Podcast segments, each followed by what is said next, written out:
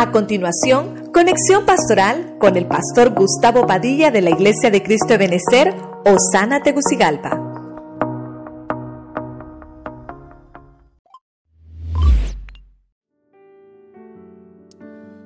Quiero finalizar con el tema hogares felices y vamos a hacer una recopilación de lo que hemos hablado. Tan lindo encontrar en la Biblia la palabra felicidad. Dijimos que la felicidad no es un estado, la felicidad no es un lugar, la felicidad es Dios. En el primer punto vimos la recompensa del trabajo de tus manos. Dice que es el mérito familiar. Eh, tal vez en tu casa, en tu familia, no solo el varón trabaja, también trabaja la mujer o también los hijos. Pero dice la Biblia, vas a disfrutar del fruto de tu trabajo. Quiere decir que aquella maldición que le dieron a Adán diciéndole, vas a sufrir y con el sudor de tu frente vas a alimentarte. Ahora Dios lo convierte en una recompensa. Y dice el Salmo 128.2, vas a ser feliz cuando estés en sentado a la mesa con tu familia disfrutando de ese alimento. Número dos, vimos que hay una garantía en Deuteronomio 4:40 porque el Señor le está diciendo, cuando atenciones, cuando pongas por obra los mandamientos, vas a, tener la garantía que serás feliz. Y eso, eso nos da seguridad, eso nos da seguridad. La versión Nácar Colunga dice, vas a ser feliz si pones por obra los mandamientos. Hermano, la palabra de Dios es la palabra profética más segura a la cual ponemos atención. Si nosotros hacemos lo que dice la palabra, lo que dice la Biblia, vamos a ser felices. Nuestra familia será feliz.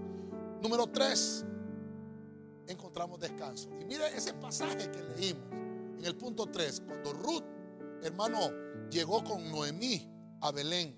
Encontramos que Noemí le dice a Ruth, yo me voy a encargar de que seas feliz. ¿Qué, estamos, estamos hablando aquí? La felicidad no es que la, la iba a ir a buscar Noemí afuera y le iba a encontrar y le iba a llevar a la casa. No, es que Noemí es hombre y figura del Espíritu Santo. Ruth es hombre y figura, hermano, de la iglesia. Quiere decir que el Espíritu Santo se encarga de llevarnos la felicidad. Esa es la figura que podemos encontrar ahí. Pero también lo podemos aplicar a nuestro, a nuestro matrimonio, a nuestra familia cuando los suegros no se meten en el hogar. ¿Cuál es la felicidad? Ellos deben de buscar la felicidad. La suegra o el suegro no tienen que ir a señalar los errores en una casa que no les corresponde. ¿Cómo buscan la felicidad ellos? Orando, poniendo esa familia en las manos del Señor, poniendo al yerno, poniendo a la nuera en las manos del Señor. Y eso nos va a dar descanso. ¿Por qué? Porque los hogares son para recuperar ánimo.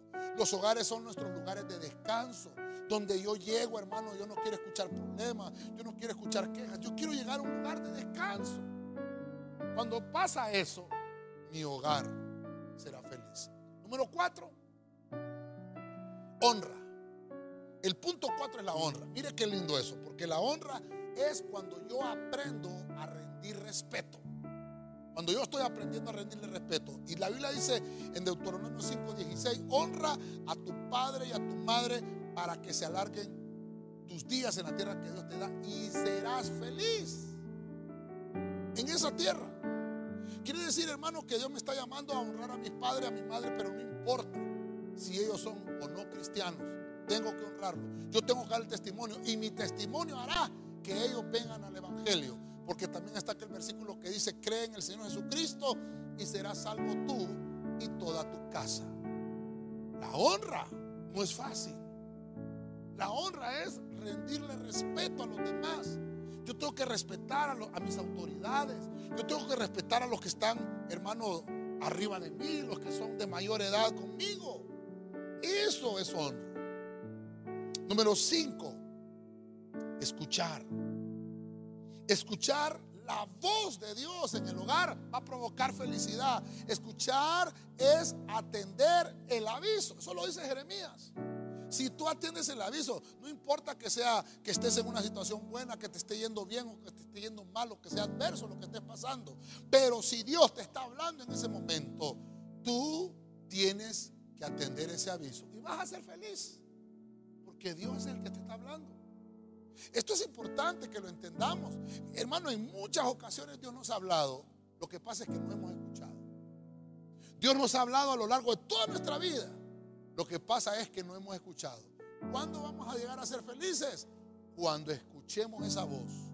como dice el punto número 5. Punto 6. Ah, aquí es otro punto importante. Atesorar. ¿Cuándo yo voy a atesorar? Obviamente cuando yo ya escuché. Cuando yo escuché esa voz de Dios, soy feliz. Pero cuando atesoro y pongo por obra, también dice la Biblia, yo empiezo a valorar lo bueno en Deuteronomio 6:18. Muy, muy parecido a lo que está escrito en Jeremías, aunque Jeremías fue escrito después. Pero en Deuteronomio encuentro que yo atesoro esa palabra. Cuando yo la atesoro, atesorar es cuando yo reúno las cosas en un solo lugar y les doy un gran valor. Es cuando yo digo, Dios me habló esto, Dios me habló lo otro, y entonces empiezo a valorarlo. Entonces atesoro. Y eso es importante porque Dios quiere ver a la familia también unida. ¿Por qué? Porque la familia es el mejor tesoro.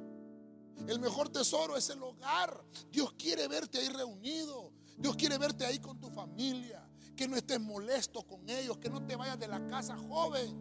Eh, o, esposa que estás molesta con tu esposo. No, Dios quiere tenerlos ahí reunidos. Que, que atesoren la palabra. Que empiecen a valorar lo bueno. Entonces vas a tener felicidad en tu casa. Y por último, número siete la palabra bienaventurado, que lo vemos en María, en Lucas capítulo 1, verso 48. Dice la Biblia que María dijo, ahora me van a llamar feliz, porque Dios me calificó bien. La palabra bienaventurado es cuando el cielo te calificó bien y entonces determinó que eres digno de ser feliz. Cuando nosotros pasamos por todo este proceso, cuando obtenemos recompensa por nuestro trabajo, cuando sabemos que es una garantía que nos ha dado el cielo, cuando obtenemos el descanso, vamos al hogar y sabemos que vamos a descansar, cuando aprendemos a honrar, ya sea que seamos eh, jóvenes o que estemos casados, cuando escuchamos la voz de Dios o cuando atesoramos esa, esa voz de Dios, llegamos a este séptimo punto. Nos califican bien. Llegamos a ser bienaventurados y nos empiezan a llamar feliz. Así vamos a tener hogares felices.